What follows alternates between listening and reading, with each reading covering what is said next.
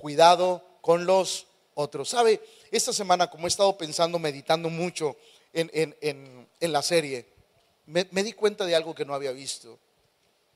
¿Cuántos tienen muchos años en el Señor? Me refiero más de 15, levante la mano los, los cristirrucos. Por ejemplo, nosotros tenemos mucho tiempo en el Señor, más de 15 años. Hace, hace tiempo había escuelas dominicales. ¿Sí se acuerdan de las escuelitas dominicales? Que íbamos, nuestros hijos iban. Yo pregunto, ¿por qué se quitaron? Si es la parte fundamental de la iglesia. Las escuelas dominicales nunca debieron de haberse quitado. ¿Por qué, pastor? Porque son la vida fundamental de la iglesia. Nosotros éramos enseñados desde niños, mis hijos desde, desde que nacieron ¿sí? A, la edad en que eh, iban a la escuelita dominical, ahí vamos los domingos a llevarlos a su saloncito a que aprendieran la palabra de Dios. Yo toda mi vida, toda mi vida de cristiano, toda mi vida, eh, en la primera iglesia donde estuve, que duré casi 30 años, ahí todos los domingos yo iba a la escuela dominical. Y era, y era un tiempo de aprendizaje, de aprender la palabra, la palabra de Dios. Porque la palabra de Dios es el fundamento de nuestra fe. Entonces, tenemos que saber doctrina, tenemos que saber enseñanza. Yo, últimamente eh, ha, llegado una preocupación a mi corazón de tener una iglesia que no sepa doctrina. Y, nada me, dolería más que alguien se perdiera por ignorancia. A, mí eso me dolería. Yo, yo quiero tener una iglesia que sepa la palabra de Dios, que conozca la palabra de Dios. Pero no solamente eso, sino que conozca las bases del cristianismo, del evangelio, porque eso bendice, bendice mucho nuestra vida. Vamos a leer nuevamente eh, los versos que hemos, que hemos tomado como base para compartir la palabra de Dios. Segunda los Corintios 11, del 1 al 4. El apóstol Pablo tenía un problema con la iglesia de Colosas, con la iglesia de Galacia, donde habían entrado falsos maestros, enseñanzas, y, y créame que Pablo tenía una lucha, y él escribe esto. Ojalá me toleraseis un poco de locura. Sí, toleradme porque os celo con celo de Dios, porque os he desposado con un solo esposo, para que para presentaros como una virgen pura a Cristo. Él les estaba diciendo, hey, te enseñé algo y veo que te estás yendo por otro lado. O sea, te quiero presentar a Cristo, a tu esposo, y no quiero que busques a alguien más, porque te he enseñado acerca de Cristo. Verso 3. Pero temo que como la serpiente con su astucia engañó a Eva, vuestros sentidos sean de alguna manera extraviados de la... Ahí va. En esto que les quiero enseñar, si hay algo que va a ser extraviado, no es Cristo, es nuestra sincera fidelidad a Cristo. Todos vamos a pensar que seguimos a Cristo, pero la, la, verdadera fidelidad habrá cambiado. Y ahorita lo explico muy bien. Número cuatro. Porque si viene alguno predicando a otro Jesús que el que os hemos predicado. O si recibís otro espíritu que el que habéis recibido, y no está hablando del Espíritu Santo, está hablando del conocimiento, entendimiento, escuche, u otro evangelio que el que habéis aceptado, bien. Ahí va, ahí va. ¿Por qué alguien puede tolerar lo equivocado? Cena gratis el 30 de febrero. ¿Por qué alguien puede tolerar lo equivocado? Por dos cosas. Primero, porque está cómodo en la mentira. Por eso puede tolerar a alguien porque está cómodo en la mentira. Y número dos, por ignorancia. Y yo quiero que esta iglesia esté enseñada. Mi mayor responsabilidad aquí es enseñar a la iglesia los principios bíblicos. Empezamos el domingo pasado enseñando que Satanás era el engañador. ¿Sí? Pero hoy, hoy quiero entrar más de lleno y hoy quiero hablar del otro Jesús.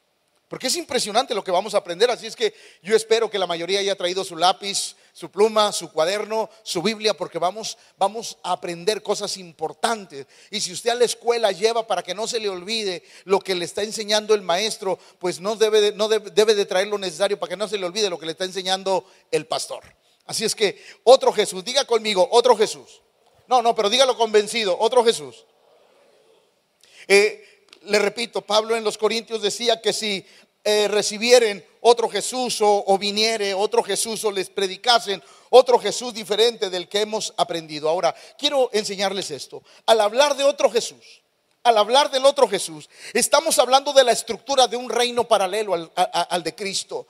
Un reino paralelo, no es el de Cristo, es un reino paralelo, similar, donde todo es falso.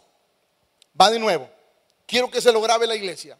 Al hablar de otro Jesús, de ese Jesús que habló Pablo, del otro Jesús, estamos hablando de la estructura de un reino paralelo al reino de Dios, donde todo es falso, donde una de las características de ese Jesús, de ese otro Jesús, es que va a traer un evangelio falso, un evangelio que parece verdad, pero a la vez no lo es. Le voy a poner un ejemplo. Todos los que tenemos muchos años en el Señor sabíamos y sabemos que hace 15, 20 años se nos predicaba, eh, es malo hasta tomarse una sola cerveza.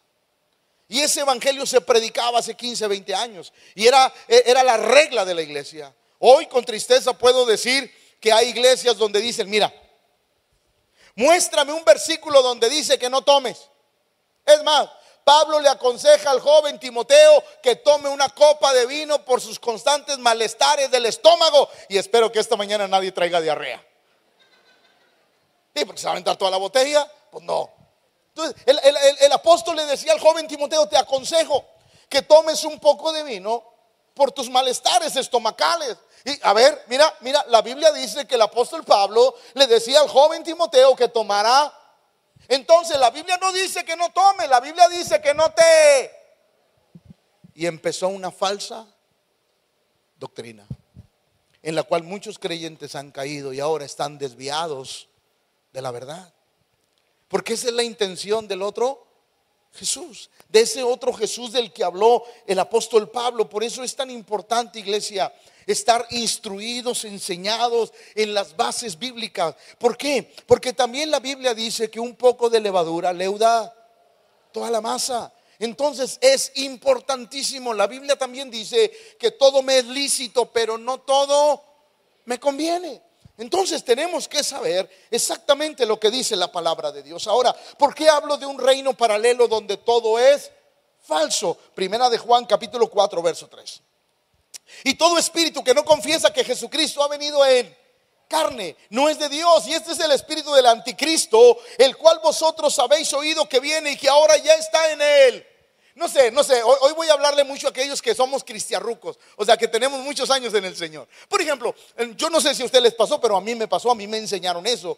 Por ejemplo, que cuando una persona estaba endemoniada y uno la quería liberar, ¿sí? Lo primero que decía, mira, para asegurarte que esa persona es libre, tienes que decirle, ¿confiesas que Jesucristo ha venido en carne? Y esa persona te tenía que contestar que sí, para asegurar que estaba, pero eso no es cierto. Sí, a, mí me pasó. E, eso me enseñaron, eso hacía. Di que em, ya la gente estábamos orando por un endemoniado y te reprendo y que quién sabe qué y cuánta cosa. Y luego ya como que aquel se calmaba y confiesa que Jesucristo ha venido en carne. Sí. Y uno decía, ¿ya es libre? Pero la Biblia dice que los demonios creen y tiemblan. Así es que no era la cosa. El, apóstol Juan no estaba hablando de eso. El apóstol Juan estaba diciendo que todo espíritu que no confiesa que Cristo ha venido al mundo, escúcheme, él está diciendo todo aquel que no cree en la obra redentora de Cristo está mal. Todo aquel que no cree en la obra que Cristo vino a hacer a este mundo está mal. Todo espíritu que no confiesa en la obra de redención que Cristo ha venido a hacer a la tierra no es de Dios. No está hablando de una prueba para ver si no está endemoniado. Está hablando de una realidad de aceptar que Cristo vino al mundo para salvarnos de todos nuestros pecados. Esa es la realidad a la que Juan estaba hablando. Pero no solamente eso, sino que él dice, ahora, sino que el espíritu del anticristo ya está en él. Es decir, el anticristo en carne y hueso no está aquí, pero sí está su se los asimilo de esta manera. En los años 80, no recuerdo muy bien, eh, empezó, empezó un, programa en la televisión, no, no un programa, sino que lanzaron algo que decía, la familia pequeña vive mejor. ¿Cuántos se acuerdan de ese comercial? Igual los chavorrucos estamos levantando las manos. La familia pequeña vive ¿Por qué? Porque antes las familias mexicanas tenían 8, 10, 12, hasta eh, el 10 de mayo. Levante la mano la mamá que tuvo 20 niños. Ya, ya, yo bien orgullosa. Bueno, está bien. Pero, ¿qué pasó? Empezaron a ver que había una explosión demográfica. ¿Y qué quisieron hacer? Controlar las familias. ¿Cómo lo controlaron? A través de un comercial. La familia pequeña vive y ahora tienen dos, tres y hasta uno y otros no quieren. El Señor lo reprenda. Sí, pero e, e, e, esa era parte, o sea, ¿qué quiero decir con esto? Que el Espíritu, diga conmigo, el Espíritu, es una idea que empieza a meterse en el corazón de la iglesia, de los cristianos. Por eso es importante conocer cuál es este espíritu del que habla la Biblia del anticristo, identificarlo y espero que cada uno de nosotros siempre estemos orando que el Señor nos dé discernimiento para poder conocer el bien y el mal, aunque el mal venga disfrazado de verdad. Por eso es tan importante conocer la palabra de Dios. Ahora, ¿por qué digo, por qué digo que es un reino falso donde todo es falso? Mateo 24, 23 porque se levantarán falsos Cristos, es decir, Cristo es alguien que merece ser seguido. Se levantarán falsos Cristos por todos lados y falsos profetas y harán grandes señales, prodigios, de tal manera que engañarán, si fuere posible, aún a los escogidos. Eso quiere decir que necesitamos tener cuidado con lo que oímos, con lo que aprendemos. Y ahí le va, iglesia. No importa quién lo diga. Lo que importa es que aquí lo diga. No, va de nuevo. No importa quién lo diga. Importa que lo diga esta palabra. ¿Qué quiere decir, pastor? Ah, que hoy, hoy la iglesia es muy visual. Diga conmigo, visual. No, no, quiero que lo diga. La iglesia es visual. ¿Por qué? Ah, porque la iglesia se deja pantallar, porque pastor hace milagros, pastor hace maravillas, pastor. Yo quiero decirle algo, hermano. Si alguien, cualquier pastor, profeta, apóstol, cualquiera, ora por un paralítico y se levanta, el que merece la gloria es el Señor, porque Él lo hizo. Nosotros solo somos un medio pero no merecemos gloria. El que merece la gloria es el que está en los cielos, ¿sí o no? La gente es visual. Pastor, oh, Dios no usa a esta persona. Todo lo que dice es verdad. ¿Quién dijo? Si no lo dice aquí, no importa que resucite muertos. Va de nuevo. Si no lo dice aquí, no importa que resucite muertos. ¿Por qué, pastor? Porque lo que guía nuestra vida no son los milagros, es este libro. Este libro es el mapa, el diagrama de nuestra vida. Este libro es la profecía escrita más segura que cualquier cristiano debe de obedecer. Entonces nosotros necesitamos conocer la palabra de Dios. ¿Por qué? Porque se levantarán falsos Falsos cristos, falsos profetas. Ahora, si un profeta va y te profetiza algo en particular, escúchalo. Pero una vez que lo escuches, ven a este libro.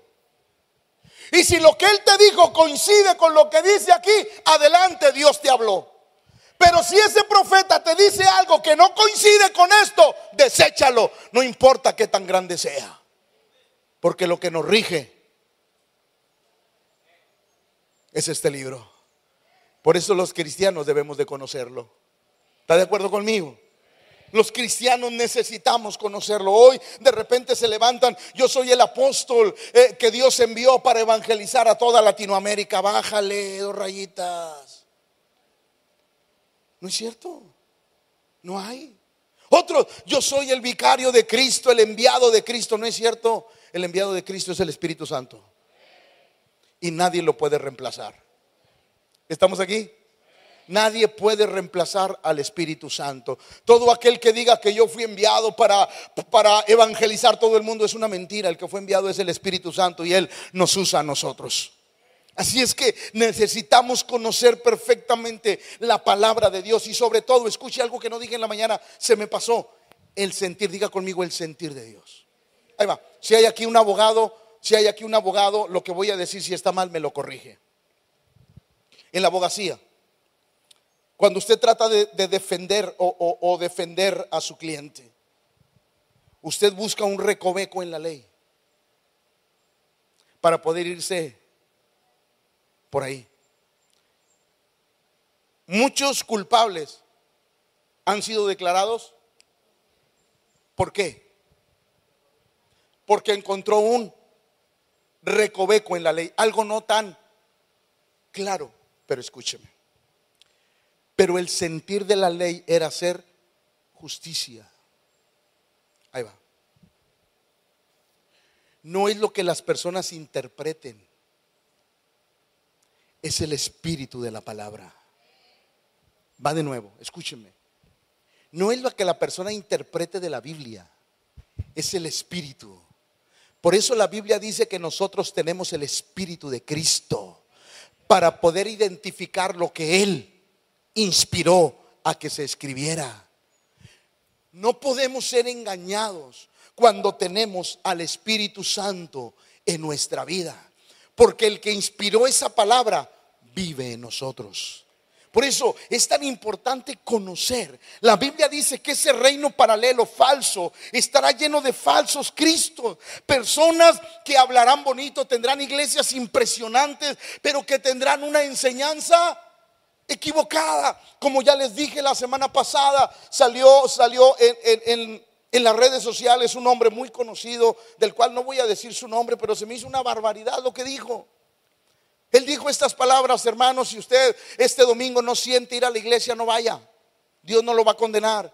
Porque a la iglesia hay que ir con el pleno deseo de adorar a Dios. Si usted ese día no tiene ganas de adorar a Dios, no vaya. Dios no lo va a condenar. Al contrario, Dios lo va a felicitar. Yo digo, ¿qué la Biblia no dice que tenemos una lucha contra la carne y el espíritu? ¿Que acaso no debemos de doblegar esta carne que aunque no quiera la tenemos que hacer que quiera? Va de nuevo. ¿Que acaso no tenemos una lucha constante? ¿Qué acaso esta carne todos los días quiere adorar a Dios? Claro que no, porque la carne no necesita a Dios. El que necesita a Dios es el Espíritu que está dentro de nosotros. Y por eso todos los días queremos adorar al Señor, aunque esta carne no quiera. Salgo equivocado.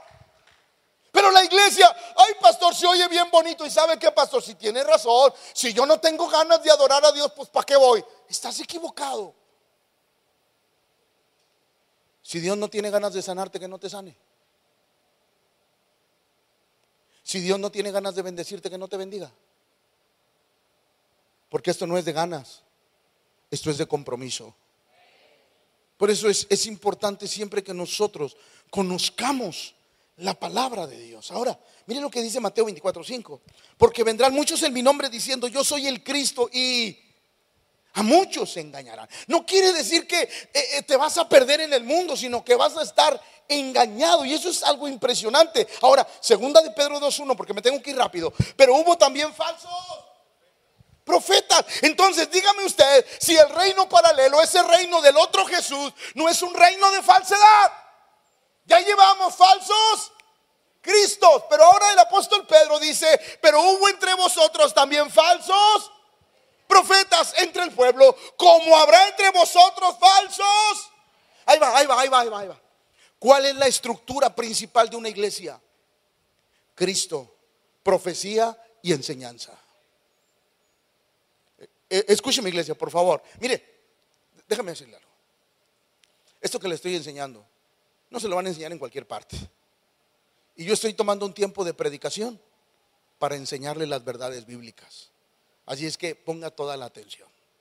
La estructura de la iglesia se basa en seguir a Cristo, en que haya profecía y en que haya... Esos son los tres ejes principales de la iglesia de Cristo. ¿Por qué esos tres tienen que ser falsos?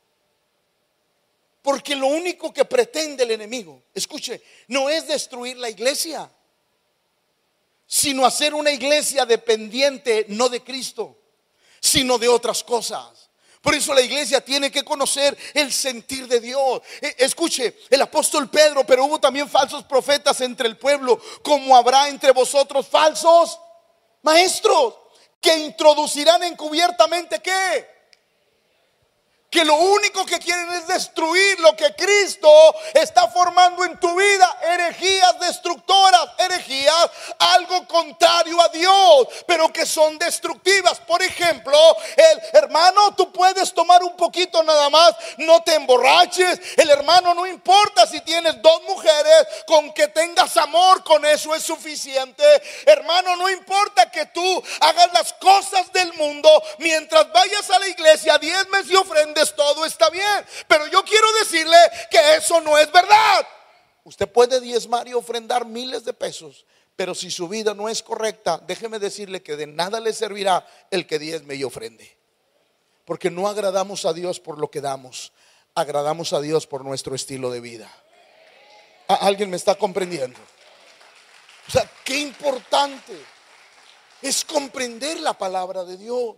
El Señor a través de Pedro ah, hubo falsos profetas. Por eso yo quiero decirle, si alguna vez alguien le da una profecía a usted, pero no concuerda con esto, rechácelo.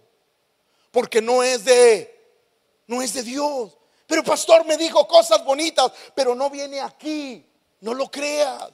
¿Por qué? Porque todo profeta se somete a las profecías de Dios, a lo que está establecido en este precioso libro. Pero hubo también falsos profetas entre el pueblo, como habrá falsos maestros, personas que enseñan la doctrina de Dios. Por eso es importante, amados hermanos, y yo espero que algún día puedan entender mi sentir. Por favor, no ande navegando en YouTube a ver qué cosas nuevas se encuentra. Por favor, porque en una de esas lo van a confundir. Ay, pastor, entonces usted está celoso de que yo oiga a otro. No, no estoy celoso. Te quiero cuidar que es diferente. Lo quiero cuidar su vida espiritual. Porque de pronto oímos cosas que nos suenan en la cabeza y decimos, pastor, por ejemplo, imagínense, le voy a decir algo. Que de repente alguien aquí empiece con que, hermano, Yeshua me ha bendecido. ¿Yo qué? Hermano, shalom. ¿Qué? Pastor, es que ahora soy un cristiano mesiánico. ¿Qué? ¿Qué locuras traes? No hay cristianos mesiánicos. De repente en la iglesia. Nada falta que alguien me venga con. ¿Cómo se llama la cosa esta que se ponen aquí? ¿Alguien sabe cómo se llama? Bueno, eso. Y que me, me venga con barbas aquí de. Pastor, es que soy un judío. Usted no es judío. Y lo estamos bien prietos, no hombre menos.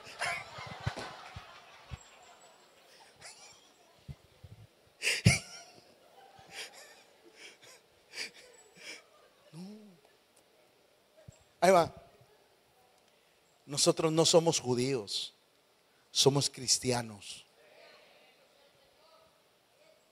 Pastor, entonces esos que se ponen los mantos cristianos, que se ponen el manto y van y... ¿Eso qué? Nosotros no estamos sometidos a esa ley, porque Cristo nos hizo libres a nosotros. Pero la gente no entiende, no comprende. Pastor, ahora yo voy a decir, ya no voy a decir Jesús, voy a decir Yeshua. Eso no te hace más espiritual. Eso no te hace más espiritual. Ni el ponerte el manto, ni la cosa, no me, se me fue el nombre. No, no, nada de eso. ¿Por qué? Porque nosotros somos gentiles redimidos por la sangre de Cristo Jesús en nuestra vida. Nada tenemos que ver, pero las personas se emocionan con eso. ¡Wow! Pastor, ahora soy judío. Primero sé cristiano. Se me salió, perdón. Pero hubo también falsos profetas entre el pueblo, como habrá entre vosotros falsos maestros que introducirán encubiertamente herejías y aún negarán al Señor que los rescató, atrayendo sobre sí mismos destrucción repentina. Entonces, estamos hablando de un reino falso, falsos cristos, falsos profetas y falsos maestros. Ahora, escuche, escuche, ¿por qué impactará tanto ese reino tan falso? Porque se levantarán falsos cristos y falsos profetas y harán, y harán de gloria a Dios por los milagros, de gloria a Dios por las señales, pero eso no significa que alguien camine con Dios. Porque la Biblia dice, en aquel día muchos me dirán, en tu nombre echamos fuera demonios, hicimos muchos milagros y el Señor les contestará, no os conozco, apartados de mí, obradores de iniquidad. Gloria a Dios por los milagros. Y ahí le va una cosa, hermano. Escúcheme lo que le voy a enseñar. Cuando alguien haga un milagro, dele gracias a Dios por el milagro. A veces la gente, la gente que, ay pastor, muchas gracias por haber orado y por, porque mi hijo se sanó. Gracias, pastor. Espérame, espérame, espérame. Qué bueno que usted me da las gracias, se lo agradezco. Pero nunca le voy a aceptar la honra. Porque la honra es solamente de aquel que lo hizo. No hay nadie más. Él lo hizo, yo no puedo hacerlo. Mire, si yo pudiera sanar, yo le cobro para que se le quite. Pero como yo no sano, como yo no puedo hacer milagros, el único que lo puede hacer es el que está en los cielos. Entonces, ¿qué hago? Yo agradecido de que Dios me use. Pero no puedo usar eso como una forma de chantaje para la iglesia. Iglesia, entiéndalo. Nadie te puede cobrar un milagro. ¿Qué? ¿Les gusta que le cobren o qué? Nadie te puede cobrar por un milagro. Porque los milagros los hace el Señor. No nosotros. La iglesia parece que algo, algo le pasa. Es más, a mí de repente, pastor, pastor, ¿cuánto cobra por casarnos? No, yo no cobro. Pastor, ¿cuánto cobra por oficiar una quinceañera? Yo no cobro. O sea, ¿por qué voy a cobrar? Si usted viene aquí, ofrenda, diezma, es parte de la iglesia, sirve, porque lo va a cobrar. Ahora, no quiera que le ministre una quinceañera o le oficie una boda, si no viene, pues no. Eso si no. Pastor, ¿cuánto cobra por presentar a los niños? Yo no cobro nada. ¿La verdad es que no cobramos nada aquí? ¿O a alguien le hemos cobrado algo? Nada. No tenemos por qué, es parte de la iglesia. Pero parece que a la gente de repente le gusta que le estén cobrando por todo. No es el asunto de la iglesia aprovecharse de la membresía, o al menos de esta. Yo no creo en pastor rico, iglesia pobre. ¿Me está escuchando? Yo no creo en eso. Pastor rico, iglesia pobre. Porque mi Biblia dice, no sé la suya, que la bendición baja de la cabeza, pero no se queda en la cabeza, baja hasta el borde de las vestiduras. Eso quiere decir que si Dios bendice al pastor, los tiene que bendecir a ustedes. ¿O no? Por eso necesitamos conocer la palabra de Dios. Serán impactantes porque esos falsos maestros, cristos, profetas harán milagros, maravillas, señales. Tendrán una facilidad de palabra de envolver a las personas increíblemente de tal manera que las personas, si se puede, les darán hasta la vida. Voy a decir algo que nunca he dicho. Va a bajar, hija, va a bajar, porque eso se los quiero decir frente a frente. Y para que los hermanos no se sientan mal. Yo, por ejemplo, yo respeto que haya escuderos. Pero quiero, quiero, que sepa algo. Respeto porque los necesitamos a final de cuentas. Pero no me gusta. ¿Por qué? Me siento mal cuando van detrás de nosotros. Como si nosotros fuéramos importantes. No me gusta. Pero sé que los necesitamos. Porque de repente se nos ofrecen cosas. Sí, lo necesitamos. Pero yo lucho con eso. No me gusta que me carguen mi Biblia porque yo la puedo cargar. No me gusta que me carguen mi iPad porque yo la puedo cargar. No me gusta que me carguen mi saco porque yo lo puedo cargar. No desprecio nada. Simplemente que yo creo que el único que merece toda la atención en este lugar es Cristo. No yo. Yo solamente soy el que Dios usa en este lugar. Pero de ahí para allá, todo lo que sucede en su vida es gracias a Dios. ¿Le está quedando claro? La importancia de conocer la palabra del Señor. Por eso de repente la iglesia, hay, personas que se salen de las iglesias porque piensan, pero es que ahí me saquearon. Yo también quiero, quiero decir algo aprovechando, digo, pues hay que tirar para todos lados.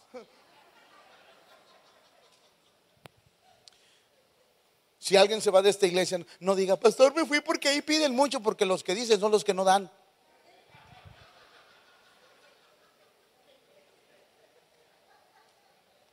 Es que los que dicen eso y se van son los que no dan. Y les incomoda que la iglesia esté pidiendo. Y no están pidiendo para el pastor, están pidiendo para la obra de Dios. Y el día que usted me demuestre que lo que usted da se utiliza en mí, ese día demuéstremelo y renuncio. Pero todo lo que usted da se utiliza en la obra de Dios. Porque yo quiero decirle algo, el dinero de Dios es lumbre. Y el que lo agarre y lo use de una manera incorrecta, se le van a quemar las manos. Porque es un dinero santo, reservado para el uso exclusivo de la obra de Dios. Por eso necesitamos conocer la palabra de Dios. Ahora, Satanás usó dos tácticas cuando la iglesia empezaba. La iglesia de los discípulos, cuando empezó Pablo, eh, Mateo, Marcos a compartir la palabra de Dios, era algo impresionante. Satanás usó dos tácticas para detener la propagación del cristianismo en los primeros siglos. ¿Cuál era? Persecución, muerte y esas tres cosas se hacían. Usted conoce la historia. Los cristianos eran llevados al Coliseo romano donde soltaban a los leones y los leones los despedazaban. A otros eh, los crucificaban con la cruz inversa. A otros los, los colgaban. A otros hacían atrocidades con ellos con tal de detener el crecimiento del Evangelio. ¿Por qué? Porque miles de personas se convertían al Señor. Pedro, cuando compartió el primer mensaje evangelístico, tres mil fueron ganados para el Señor. Entonces imagínense, el cristianismo estaba corriendo de una forma rápida en el mundo. Y Satanás dijo, los persigo, crecen. Los mato, crecen. Los meto a la cárcel, crecen. Porque la, mi Biblia dice que donde abundó el pecado, sobrepujó la gracia. Entonces Satanás dijo, no puedo hacer eso. Si los meto a la cárcel, crecen. Si los mato, crecen. Si los echo a los leones, crecen. ¿Qué tengo que hacer? Ah, optó por la estrategia que no falla. Lo falso destruye. Y para que vean la importancia de las clases, les voy a leer un pequeño párrafo de una de las clases que damos los lunes, para que usted vea la importancia de esto. Escúchelo. Recuerdo haber leído la historia de un general que rodeó a una gran ciudad con la meta de conquistarla. Esta ciudad estaba fuertemente fortificada con muros y portones altos e imponentes. El general rodeó la ciudad en, preparación para atacarla. Un amigo del general se presentó y le preguntó, Señor, ¿cómo piensas que podrás vencer las defensas de esta ciudad? Nadie en la reciente historia ha podido conquistar esta gran ciudad. El general del ejército sonrió y dijo, es mi quinta columna, dependo de ellos para que hagan el truco. El amigo del general estaba muy interesado y preguntó, ¿cuál es la quinta columna? Pensé que solo tú tenías cuatro columnas militares. El general del ejército respondió, sí, tengo una quinta columna. Ya veo, ¿es una unidad de comando o son paracaidistas? Preguntó el amigo. El general se rió. No, no son ninguno de estos. Mi quinta columna consiste en espías agentes y simpatizantes quienes ya están dentro de la ciudad. Tú solo espera, ellos abrirán esas grandes puertas desde adentro de la ciudad y mi ejército correrá adentro. ¿Qué, me quiere decir, pastor? Que Satanás entendió que por fuera no iba a poder.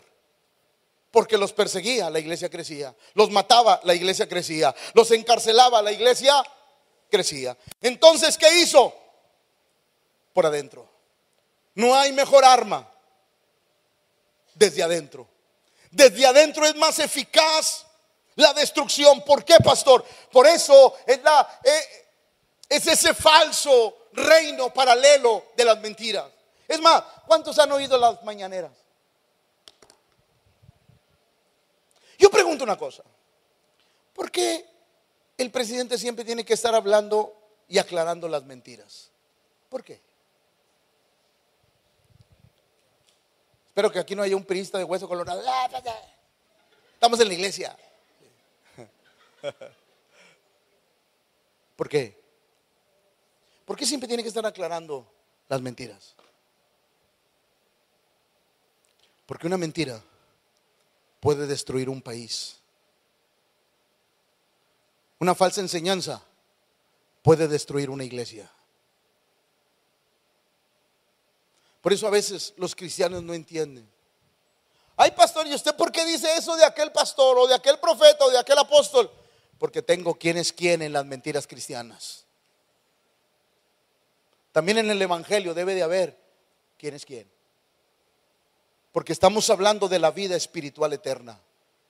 Estamos hablando de algo que nos debe de preocupar en la vida cristiana. Necesitamos combatir las malas enseñanzas. Necesitamos combatir ese evangelio que parece evangelio, pero que no es el evangelio. O al menos en esta congregación que es la que me importa. Éxodo 32.1. Escuche cómo es esto. Israel sale de Egipto. Moisés tiene la necesidad de subir al monte 40 días para hablar con Dios y saber lo que Dios quería. Escuche, en esos 40 días lo que pasó. Y viendo el pueblo que Moisés tardaba en descender del monte, se acercaron entonces a Aarón. ¿Quién era Aarón? Aarón era el segundo de Moisés. Era el que tenía la visión como, la tenía Moisés. Era el hombre fuerte después de Moisés. Era el que Dios había elegido para que ayudara a Moisés. Escuche, y le dijeron, levántate, haznos que vayan delante de nosotros, porque a este Moisés, el varón que nos sacó de la tierra de... No sabemos que le haya. La primera es, que tuvo que haber hecho Aarón?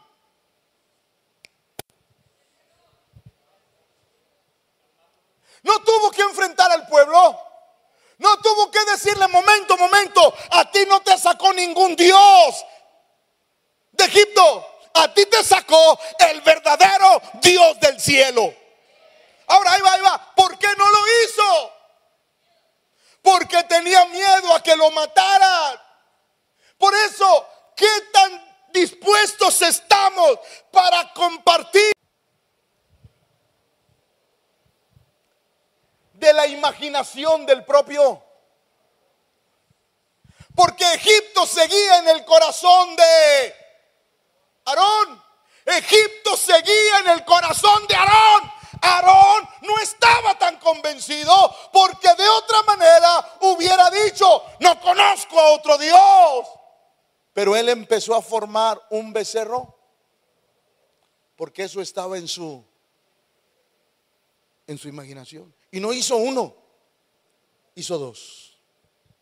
Una vez que lo termina, le dice al pueblo, ahí están tus dioses que te sacaron de...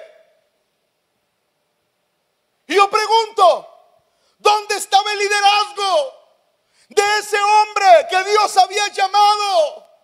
¿Dónde estaba ese liderazgo? Por eso, iglesia, padres de familia, nosotros tenemos un liderazgo dado por Dios en el cual tenemos que defender aún lo que nuestros hijos aprenden. Sí, la cosa se va a poner fe en unos años. Cuando tu hijo llegue y te digan, mamá, ¿qué soy? Él, ella, él. ¿Qué soy? La cosa se va a poner. Y el día que un pastor desde un púlpito diga, eso es pecado, nos meten a la cárcel. Pero no va a importar. Porque seguimos firmes en nuestras convicciones. Por eso la iglesia tiene que aprender. Voy a decir algo. Y espero no me lo tomen a mal, pero es como enseñanza. Porque a lo mejor a muchos de ustedes son seguidores de él, de Camilo. Ay, no sé quién es pastor, de tener todos los discos de él, hombre. Cuando le preguntaron qué, qué sexo va a ser el niño que esperas hace algunos meses, no sé si es él, no sé si es, ah, se me fue.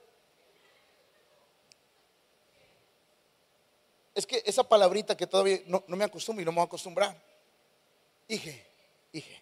Hijo, hija o hije. Pero proclamas por el mundo que eres cristiano. Mejor cállate la boca. No digas que eres cristiano. pero no traigas confusión a la iglesia. Porque a la iglesia yo me he dado cuenta algo, que le gusta seguir al que está en popularidad y no al que tiene la verdad. La iglesia no está para seguir a populares. La iglesia está para seguir a aquel que tiene la verdad. A veces no entendemos que esas cosas dañan la vida de la iglesia. Y la iglesia empieza a tener confusión. Pastor, entonces, dígame si es correcto. ¿Cuánto fuimos a la secundaria? Primaria, secundaria. ¿Y los demás qué? Se nos enseñó en biología que el hombre y la mujer tenían órganos sexuales diferentes, ¿sí o no? Y ahora, ¿qué le dicen a nuestros hijos? No importa el órgano que tengas, tú decides. Aún la ciencia va a ser destruida. Y la iglesia está pasiva. Cuando no entendemos que el espíritu del anticristo está penetrando las sociedades, ¿para qué? Para apartar a la iglesia. Es más, hay iglesias donde ya se cree que es correcto casar a personas del mismo sexo. ¿Por qué? Porque hacemos a un lado la doctrina por el interés. Nunca, nunca, nunca cambie la doctrina por los intereses. ¿Por qué, pastor? Porque importa más lo que Dios dijo. Siempre importará más la palabra de Dios sobre cualquier cosa. El que era mi pastor decía algo desde hace muchos años, mi primer pastor. Él siempre me dijo, José, Recuerda esto toda la vida. Donde hay intereses, no funcionan los principios. Y me doy cuenta con el transitar de la vida que eso es verdad. Donde hay intereses, no funcionan los principios. Por eso nosotros necesitamos entender, no ser un Aarón, alguien que tenía en su mente algo distorsionado, Verso 32, y él los tomó de las manos de ellos y les dio forma con buril y hizo de ellos un becerro de fundición. Entonces dijeron, Israel, estos son tus dioses que te sacaron de la tierra. Es verdad, salieron de la tierra de Egipto, pero no fueron ellos. Fue Jehová de los ejércitos. Por eso necesitamos conocer. Jeremías lo dice de esta manera. Maldito el que hiciera engañosamente la obra del Señor. Y maldito el que detuviere su espada de la sangre. Por eso vamos a Hechos 20, 29. Tengo que irme más rápido. Porque yo sé que después de mi partida el apóstol Pablo le estaba hablando a la iglesia en general y le decía esto, escuche, porque yo sé que después de mi partida entrarán en medio de vosotros lobos que no perdonarán pregunta es, ¿por qué hasta su partida? ¿Por qué hasta después de muerto los lobos entrarían? ¿Por qué? Porque había gobierno y había enseñanza. A veces, voy a decir algo, perdóneme lo que voy a decir. no, no viene de pie sensible. Me sigue amando. A pesar de lo que le estoy predicando, me sigue amando. Qué bueno. A veces la gente no entiende la importancia del líder como el pastor. Porque yo sé que después de mi partida, no antes, no antes, porque sé ejercer la labor que Dios me dijo que hiciera. Y frenaré a todo aquel que traiga una doctrina equivocada. Enfrentaré a todo aquel que quiera hacer algo que está fuera de las reglas de Dios en la iglesia. El apóstol Pablo decía, mientras yo esté aquí, nadie con una doctrina equivocada va a entrar. Nadie. ¿Por qué? Porque la iglesia está bien enseñada. Hay liderazgo. Y eso es algo que la iglesia siempre tiene que ver. Porque yo después de mi partida entrarán lobos eh, en medio de vosotros, lobos rapaces que no perdonarán al rebaño. Y de vosotros mismos se levantarán hombres que hablan cosas para arrastrar tras sí a sus. Pero el daño no viene de afuera, el daño viene de de adentro. Por eso la iglesia tiene que estar enseñada. La iglesia tiene que aprender. Libre de eso. No. Tampoco ande con la paranoia. Hola, lobito, ¿eres lobito? ¿Te estás haciendo? No, no ande con la paranoia. Tampoco. Pero uno tiene que saber, tiene que entender las cosas de Dios. Segunda a los Corintios, porque tengo que irme rápido. Porque estos falsos, porque estos falsos obreros que se disfrazan como apóstoles de Cristo. Y no es maravilla porque el mismo Satanás se disfraza como... Así que no es extraño también sus... Ahí va, los ministros de quién?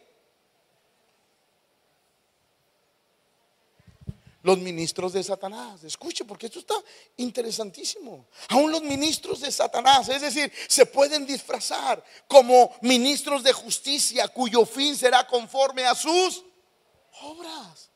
Por eso es tan importante conocer la palabra de Dios. Mire lo que dice Mateo el Señor, guardaos de los falsos.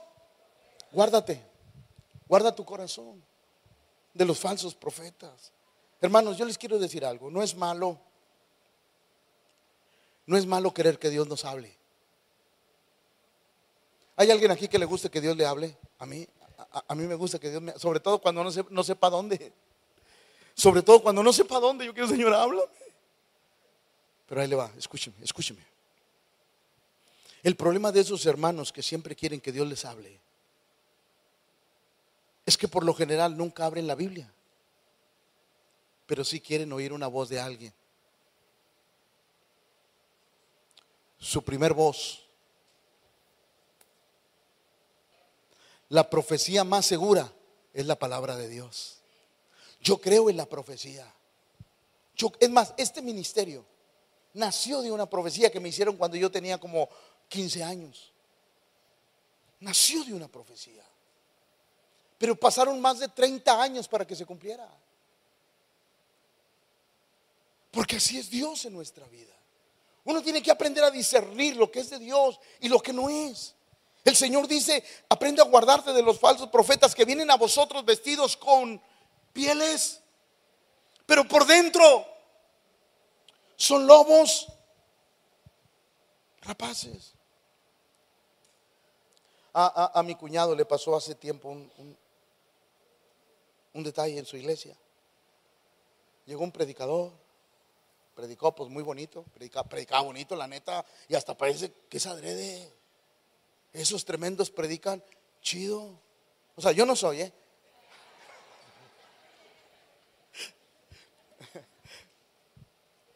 Llegó, gracias. Llegó, predicó. Una familia se acercó para decirle gracias por, por el sermón. Y este dijo, de aquí soy les lanzó una profecía. Dios dice que ustedes están listos para ser pastores, váyanse a otra ciudad, yo los voy a ministrar, váyanse, Dios está con ustedes. Pues, ¿qué cree que hicieron estos inmaduros, por no decir otra cosa? Le dijeron a, los pastores, ustedes están muy chiquitos y orejones para seguir siendo nuestros pastores. Hasta rima me salió. Como se quedó grabado para la otra. Ya nos vamos. Pero hermano, ¿cómo mira? No, ya nos vamos. No detenga el llamado de Dios sobre nuestra vida. Se fueron a otra ciudad, dejaron todo aquí, perdieron trabajo. No, no les hago el cuento largo. Están divorciados y perdidos. Por oír a un falso. Por desgracia así fue. Por eso cuando el pastor le advierta, no piensa que el pastor lo odia. El pastor lo ama tanto que se arriesga a que usted lo odie. A veces no entendemos. Esos falsos se aprovechan a veces de la ingenuidad de la iglesia para robarles. Nunca Nunca. Un verdadero cristiano, creyente, pastor, profeta, evangelista, nunca le cobrará por orar por usted. Nunca le cobrará por un milagro que Dios haga a través de su vida. Nunca le quitará algo que es suyo. Nunca lo manipulará para que venda su carro, su camioneta, su casa y la entregue. Jamás en la vida. Porque esas son cosas que Dios pone en el corazón. Por eso uno debe de estar enseñado en las cosas de Dios. Porque mire lo que dice segunda de Pedro. Escúchelo. ¿Ya se cansaron? ¿Me aguantan todavía? Ahí va. Y por vosotros, y por avaricia, harán. Ahí va. Iglesia, hija, perdóname, voy a estar bajándome. Y por. No te ven como una persona. Es más, a ese tipo de personas no les interesas tú, le interesa lo que tienes. A un verdadero pastor le importas tú, no lo que tienes. O sea, a un verdadero pastor, si eres rico, te va a tratar bien. Si eres pobre, te va a tratar bien. Con el mismo amor que trata a un rico, va a tratar a un pobre. Porque para el verdadero pastor no hay estatus social. Todos son iguales. Mire lo que dijo el Señor, por avaricia harán mercadería de vosotros con palabras. Por eso, ahí le va, ahí le va, ahí le va. ¿No se enoja? ¿No se enoja? ¿No se enoja? ¿Qué va? Escúcheme. Cuando alguien te diga que estás bien, cuando tú sabes que estás mal, te quieren transear. Va de nuevo. Cuando alguien te diga que estás bien, cuando tú sabes, Dios de dos tintas, Dios es un Dios de una sola palabra. Es más, Dios aborrece lo medio. Por cuanto eres tibio y no frío ni caliente, te vomitaré de mi boca. Escuche. Y por avaricia harán mercadería de vosotros le interesa lo que te pueden sacar a ti. Por eso, ahí le va iglesia. ¿Está aquí? Si algún hermano de la iglesia y sobre todo algún líder les pide dinero, díganmelo a mí. Porque nunca voy a permitir que un líder ande pidiendo dinero a la iglesia. Jamás en la vida porque ni yo lo hago, menos ellos. Y si usted pidió dinero, pague, porque también va para ustedes. No, hermano, cuando Diosito quiera, no, mira qué chistoso. Si usted pidió cuando usted quiso, pague cuando usted se comprometió a pagar. Porque un cristiano es honesto. No sé por qué, pero ya lo dije por avaricia. Harán de vosotros mercadería, de vosotros. Y con palabras, con palabras falsas, diga conmigo, falsas. Sobre los tales ya de tiempo, ya de largo tiempo, la condenación no se tarda. Y su perdición no se duerme. Pero hay otra cosa más fea. Gálatas 2.4. Y esto a pesar de los falsos, falsos no, no, escuche lo que sigue. Introducidos a... Porque el daño más grande se hace de... Y a estos, a pesar de los falsos hermanos, introducidos a escondida, que entraban para espiar nuestra... ¡Wow! ¡Qué libre soy! Libre del alcoholismo, libre de las drogas. Eh, escuche, porque eso está interesante. Y si tengo que terminar aquí, aquí me callo, pero escúcheme, por favor, escúcheme.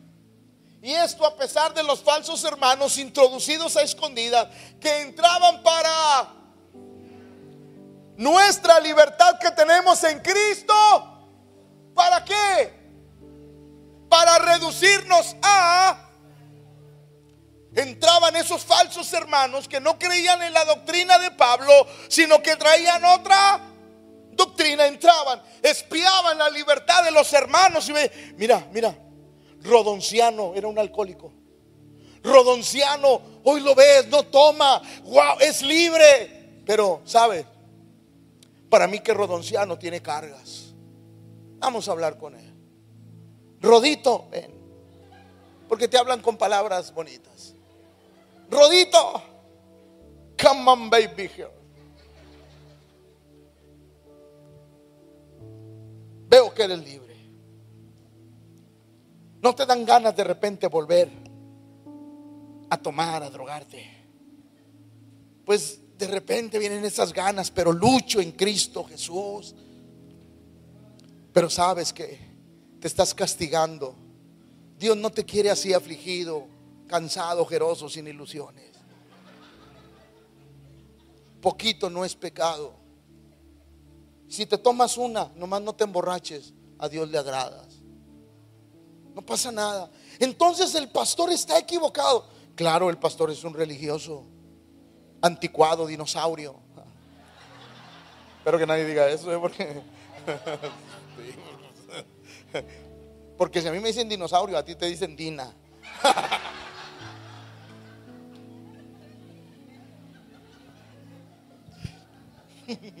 Ah, pues parejo.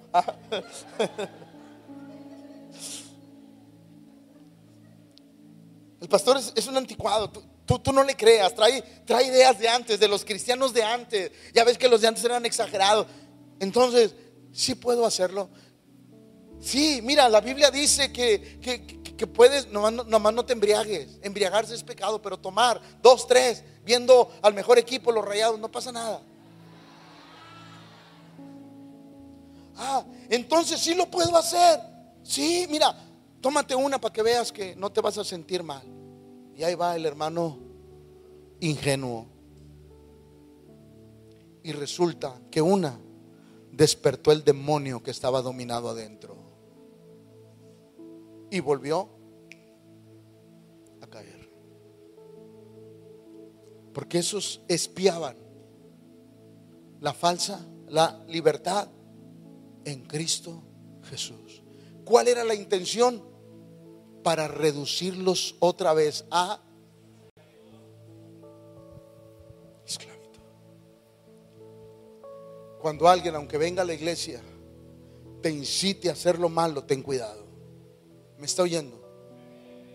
Hermano, vamos a, nomás que no se dé cuenta el pastor ni el líder. Entre tú y yo, hermano. ¿Sabe que en el cristianismo no hay secretos? Es más, aquí les prometo que con esta y me despido. Con esta y me despido. Ahí va. Sí. ¿Sabes que cuando el diablo te incita a ti y a otro hermano a hacer cosas equivocadas, ya son tres los que lo saben? el que te ayudó y el diablo que te incitó. Y si el diablo lo sabe, lo va a saber todo el mundo. Porque todo lo oculto sale a la luz. Hoy, mañana o pasado mañana. Y el problema es que cuando el mismo diablo que te llevó a hacerlo en oculto te saca la luz, lo va a sacar para matarte, destruirte y avergonzarte. Porque ese es el ministerio de Satanás. Él es mentiroso y padre de toda. Por eso uno tiene que tener cuidado con la verdadera libertad que tenemos en Cristo Jesús, Señor nuestro. Iglesia, habrá otro Jesús dentro de algunos años. Habrá otras enseñanzas. Habrá otras reglas donde el Evangelio poco a poco se va a ir diluyendo. Hasta lo que veamos. Es más, ¿me permite darle la última? Porque pues se me olvida. Yo siempre le digo a la iglesia cuando me pide, pastor, aconsejeme qué, qué versión. Yo siempre le digo, la 1960. Siempre. Y sí, aunque aquí vistes, oísteis, dijisteis, vosotros veis. Sí, yo sé.